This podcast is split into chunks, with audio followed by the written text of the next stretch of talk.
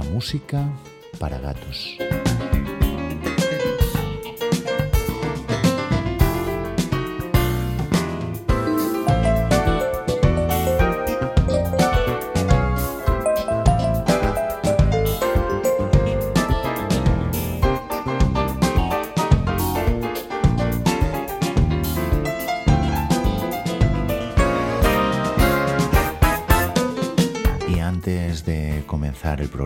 Hemos preparado para hoy, al cual vamos a llamar Jazz Connections, creemos que podréis averiguar por qué. Hemos querido transmitiros un mensaje dándoos las gracias por todo vuestro apoyo. La verdad es que llevamos tan solo dos meses funcionando en esta plataforma, en iBox, y llevamos ya muchas reproducciones. Directamente llevamos más de mil reproducciones. Los últimos dos programas han superado las 250 reproducciones a tan solo tres días del momento en el cual fueron editados. Estamos muy contentos. Este proyecto es un proyecto muy pequeño, destinado simplemente a fomentar una música que creemos que si nadie le da un pequeño empujón acabará desapareciendo, pero no esperábamos en ningún caso la maravillosa acogida que nos habéis dispensado y queríamos daros las gracias antes de comenzar el programa de hoy.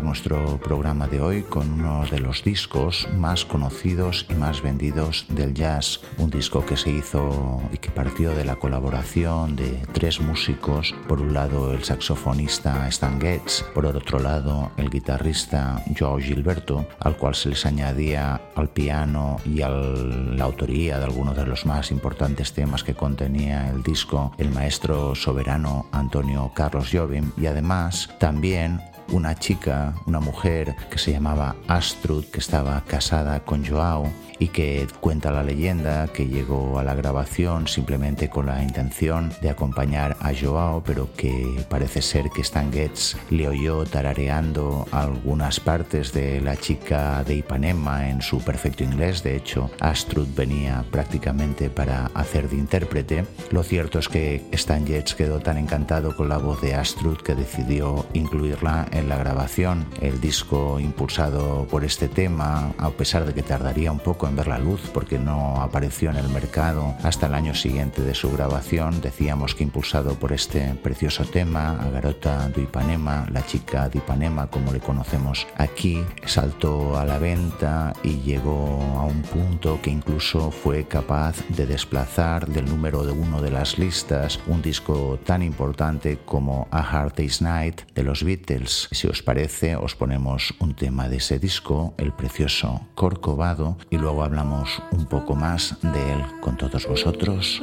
Corcovado.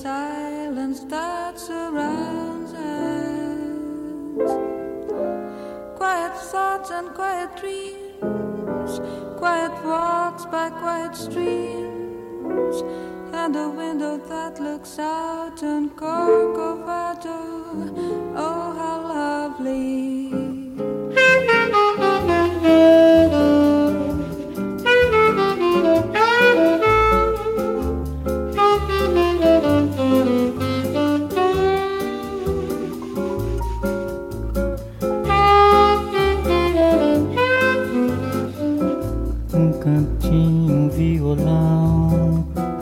Esse amor uma canção para fazer feliz a quem se ama. Muita calma para pensar e ter tempo para sonhar. Da janela ver seu corcovado, o redentor que lindo. Quero a vida sempre assim com você perto de mim até o apagar da velha chama. E eu que era triste, descrente desse mundo, ao encontrar você eu conheci o que é felicidade, meu amor. Thank you.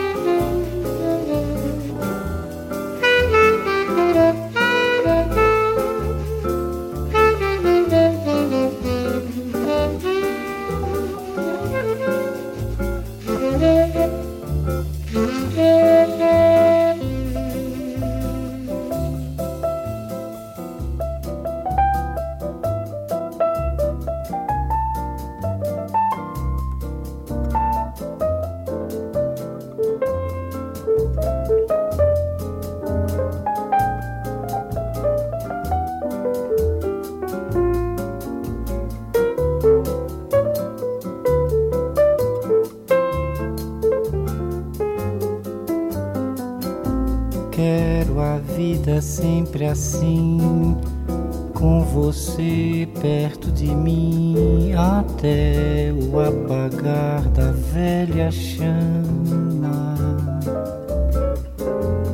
E eu que era triste, descrente desse mundo, ao encontrar você eu conheci felicidade, meu amor.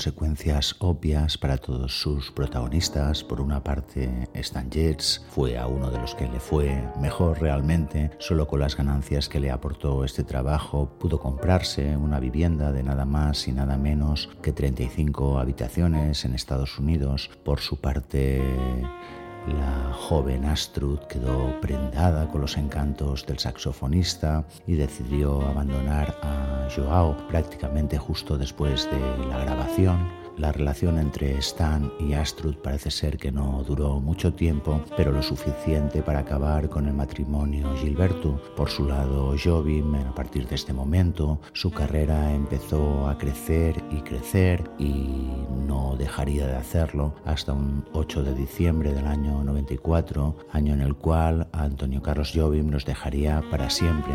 Un día infausto para el mundo de la música. ¿Y qué fue de Joao? ¿Qué pasó con él? Pues la verdad es que probablemente Joao fue el peor parado de todos los protagonistas. Por un lado perdió a Astrud, que lo abandonó para marchar con Stan, y por otro lado, él que era un hombre que estaba normalmente muy alterado emocionalmente y que tenía muchos problemas, era un hombre bipolar que alternaba entre estados de gran euforia y estados de profunda depresión y que por esta razón tuvo que estar internado en algunos momentos de su vida con posterioridad en algún centro para revisar su salud mental. Decíamos que él en uno de sus momentos bajos, antes de que el disco apareciera en el mercado, decidió vender los derechos por una ridícula cantidad, 10.000 dólares que nada tenían que ver con la astronómica cifra que había sacado el bueno de Stan por el mismo trabajo.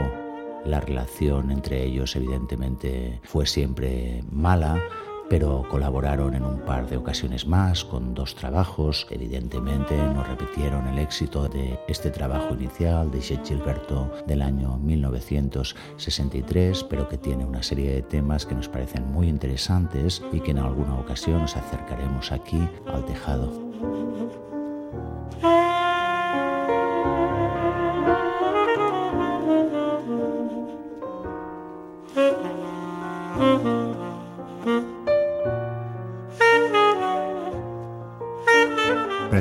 Prácticamente algo más de 25 años después del momento de la aparición del disco de Stan Getz y Joao Gilberto en el mercado. Estamos en el año 1990. Parece ser que Stan Getz recibió la terrible noticia de que tenía una enfermedad absolutamente incurable y que su vida estaba llegando a su fin.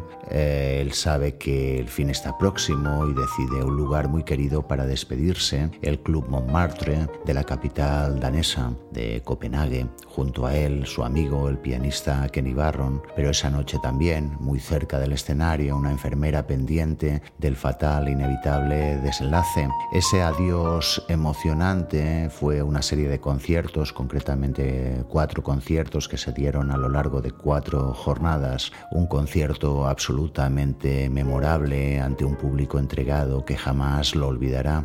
Afortunadamente el evento se grabó y tomó forma de disco, un disco que se llamó People Time, que contiene una exquisita selección de temas de Stan Jets que la verdad es que resulta absolutamente emocionante, sobre todo conociendo eh, el contexto que os acabamos de comentar. Entre todos esos temas había una versión, eh, una versión diríamos extraordinaria de un tema de un músico que se llamaba Nacio Herb Brown, un músico que hacía música para películas en Hollywood y que es el responsable, entre otras, de la mayoría de las canciones de una gran película musical que se llamó Cantando bajo la lluvia. Os dejamos con esta canción y luego si queréis podemos hablar un poquito más de Nacio. El tema se llama You Stepped Out of a Dream, algo así como apareciste de un sueño con todos vosotros, un dúo extraordinario formado por el teclista Kenny Barron y el saxofonista Stan Yates desde el disco People Time, You Stepped Out of a Dream.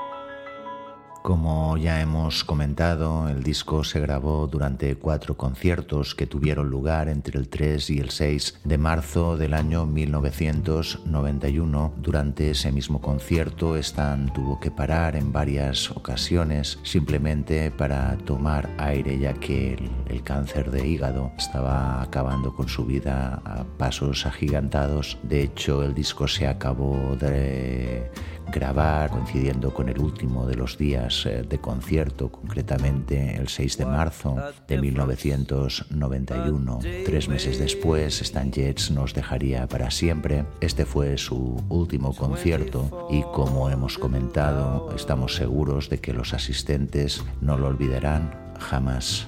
Stan era una persona muy particular, una persona con un temperamento fuerte, con un carácter importante. De hecho, durante la grabación del primero de los discos que os hemos puesto, del Jet Gilberto del año 63, fueron numerosas las peleas entre Stan y Joao hasta el punto que Jovin en algunas ocasiones que hacía de intérprete tuvo que mentir para que el disco tirara adelante. Por ejemplo, en una de ellas, que Joao Gilberto delante de Stan no, no se estuvo de decir maldito gringo de mierda, Jovin, listo como pocos, le dijo a Stan, Stan acaba de decir que está encantadísimo de trabajar contigo.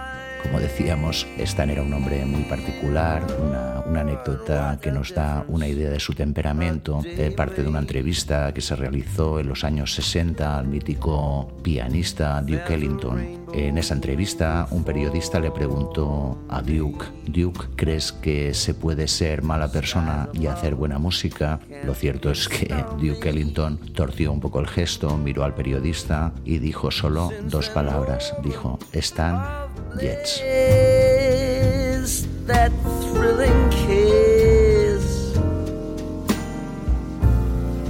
También os habíamos prometido que os íbamos a hablar un poco del compositor del tema que acabamos de escuchar, You Step Out of a Dream. El compositor era un hombre que se llamó Nacio Hale Brown, que ahora probablemente su nombre suena bastante desconocido. Él había nacido en Nuevo México, su padre de hecho era el sheriff de su población, pero a principios del siglo pasado su familia decidió trasladarse a Los Ángeles, donde él atendió en la Escuela de Artes y empezó su, con su educación musical. Sus padres se dedicaban al negocio de la sastrería, curiosamente exactamente lo mismo que hacían los abuelos de Stan Jets, del que acabamos de hablar, y él se convirtió en un hombre de negocios importante a través de la compra y venta de fincas. En cualquier caso, él siempre quiso ser músico y justo en el año 29, justo cuando comenzó el cine sonoro y Hollywood tuvo una gran necesidad de contratar músicos para hacer las bandas sonoras de los largometrajes, él fue contratado, como decíamos, por la Metro Goldwyn Mayer y comenzó a colaborar con un amigo suyo que luego sería un hombre importante en la industria, un letrista que se llamaba Arthur Fried. Juntos compusieron una serie de temas, la mayor parte fue la banda sonora original de una película del año 1952, uno de los grandes musicales que se llamaría Singing in the Rain. El tema central de la película yo creo que lo conoce todo el mundo, en la voz de Gene Kelly, probablemente todo el mundo lo ha tarareado alguna vez en la ducha pero bueno, estamos hablando del 29 y prácticamente 80 años más tarde, a principios de este siglo ya, un músico inglés bajito que había estudiado cine, que tocaba el piano y que tenía una voz de crooner, decidió hacer una bonita versión. Él era un joven que aún no había llegado a los 30 años y en su disco 20 Something nos regaló esta preciosa versión del tema original de Ignacio Brown, Singing in the Rain. Os dejamos con Jamie Cullum desde de su disco 20 Something.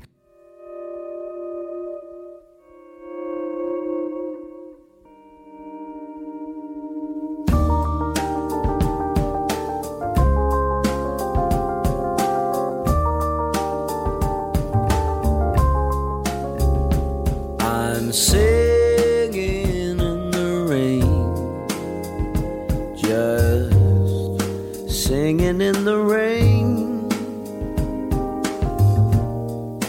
a glorious feeling. I'm happy again. I'm laughing at clouds so dark up above.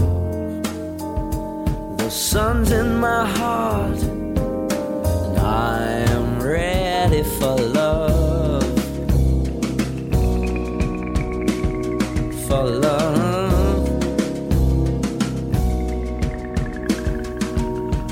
the stormy clouds chase everyone from the place.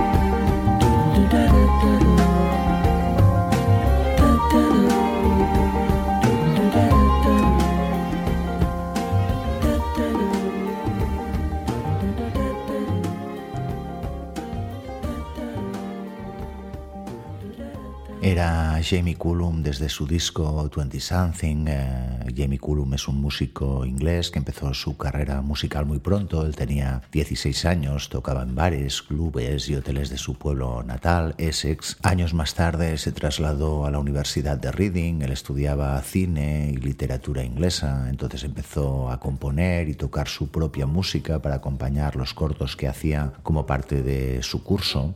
Cullum también aprovechaba para dar conciertos con su grupo Jamie Cullum Trio, del cual hizo su primer disco, un disco que se llamó Heard It All Before en el año 1999, del cual solo se hicieron 500 copias. Más tarde editaría su segundo CD, Pointless Nostalgic, el cual llamó ya la atención de personalidades de la talla de, por ejemplo, Michael Jackson. El disco del cual os hemos hablado se llamó 20 Something, apareció en el mercado en octubre del año 2003. De este álbum se vendieron en tan solo cuatro meses 850.000 copias y eso lo convirtió en el disco de jazz británico más vendido de la historia. Evidentemente, si empezamos a analizar este conglomerado de situaciones lo que sucedió es lo que sucede prácticamente siempre. Los críticos de jazz empezaron a decir que si Coulomb no era un músico de jazz, que el jazz que estaba haciendo no era jazz. La realidad es que pensamos que Coulomb eh, ha hecho unos cuantos trabajos muy interesantes, de entre los cuales queremos destacar este 20 Something, que es una recopilación de canciones, algunas de músicos de jazz eh, muy importantes, como por ejemplo Bob Toroth, que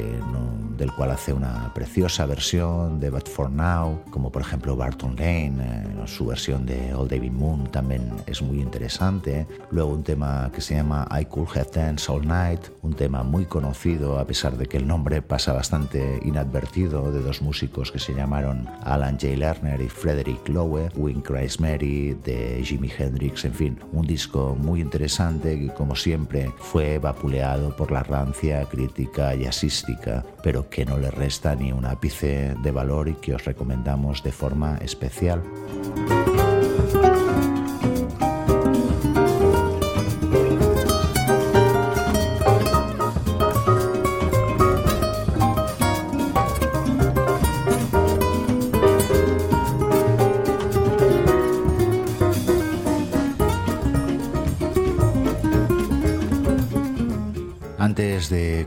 Os habíamos hablado de un saxofonista, Stan Getz, y concretamente de un trabajo, People Time, un concierto en directo en el cual Stan tenía como compañero a un excelente pianista que se llamaba Kenny Barron y del cual hemos pasado prácticamente de puntillas. La verdad es que Kenny Barron es uno de los pianistas más interesantes de los últimos años, un hombre que ya viene, su familia ya viene músicos, él es el hermano menor de un saxofonista tenor que se llamó Bill Barron y ha trabajado con cientos de músicos de primera fila como Yusef Latif, como James Murray, como Joe Henderson, como Freddie Hubbard, Buddy Rich, Ron Carter, Chet Baker, Benny Carter, el mencionado Stan Getz, pero también Ornette Coleman. Él habíamos hablado de que el disco People Time se había grabado en el año 1992. Eh, al año siguiente, el eh, pianista Kenny Barron grabó otro disco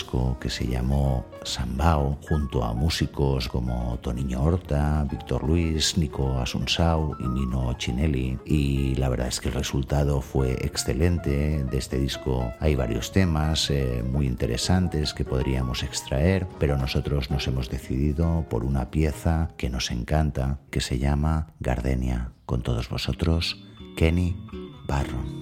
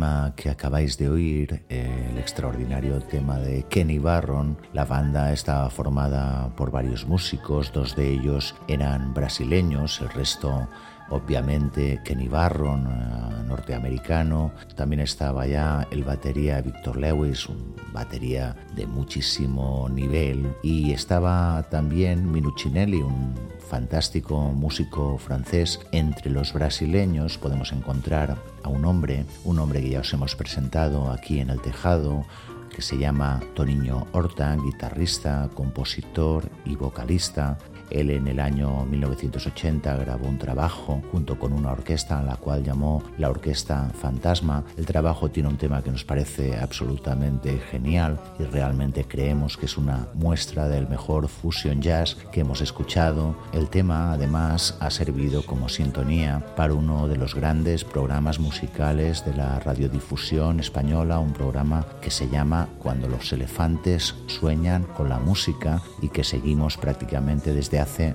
30 años. En fin, el tema que os vamos a presentar, incluido en este disco Terra dos Pásaros del guitarrista Toniño Horta, se llama Aquelas Cosas Todas.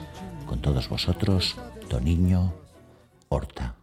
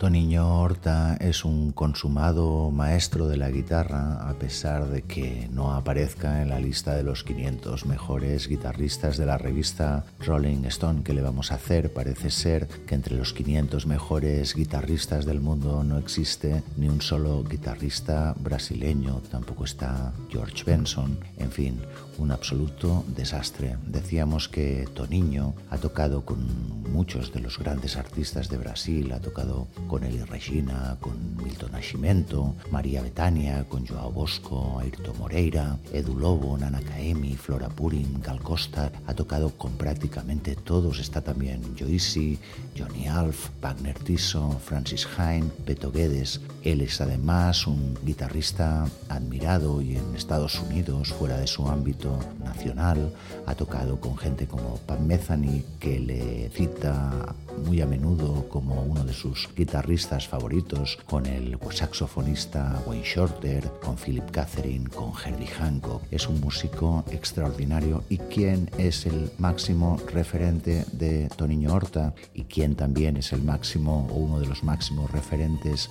del eh, músico que hemos hablado antes, Kenny Barron, el pianista, pues nada más y nada menos que el maestro soberano Antonio Carlos Jobim. En fin, que hemos partido de una grabación de Jobim, eh, Stan Getz y Joao Gilberto y luego pasando por Stan Getz a través de Step Out of a Dream hemos ido a parar a Nacio Herb Brown, que nos ha llevado a Jamie Cullum y de ahí hemos vuelto de nuevo a Kenny Barron, el músico, el pianista que tocaba con Stan Getz y con otros muchos músicos y él nos ha llevado a Toniño Horta, que nos ha llevado de nuevo otra vez al maestro soberano Antonio Carlos Jobim. Hemos vuelto tras un viaje a través del tiempo, a través del espacio y sobre todo a través del jazz hemos vuelto al punto de partida. Como veis, el jazz está absolutamente conectado y por eso es por lo cual a este programa le hemos querido denominar así. Esperamos que os haya gustado. Os vamos a dejar, como no, para cerrar perfectamente el círculo con el maestro Antonio Carlos Jobin y con uno de sus temas más increíbles. De hecho, Henry Mancini decía de él que era su tema favorito.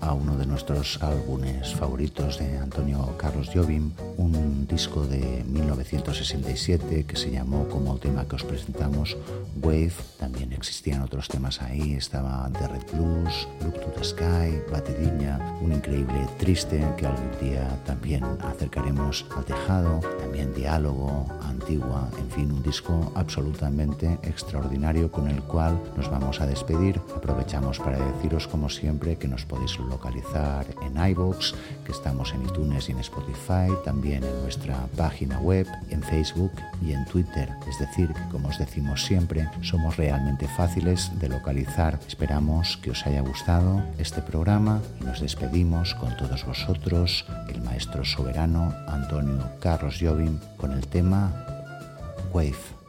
Hasta la semana que viene.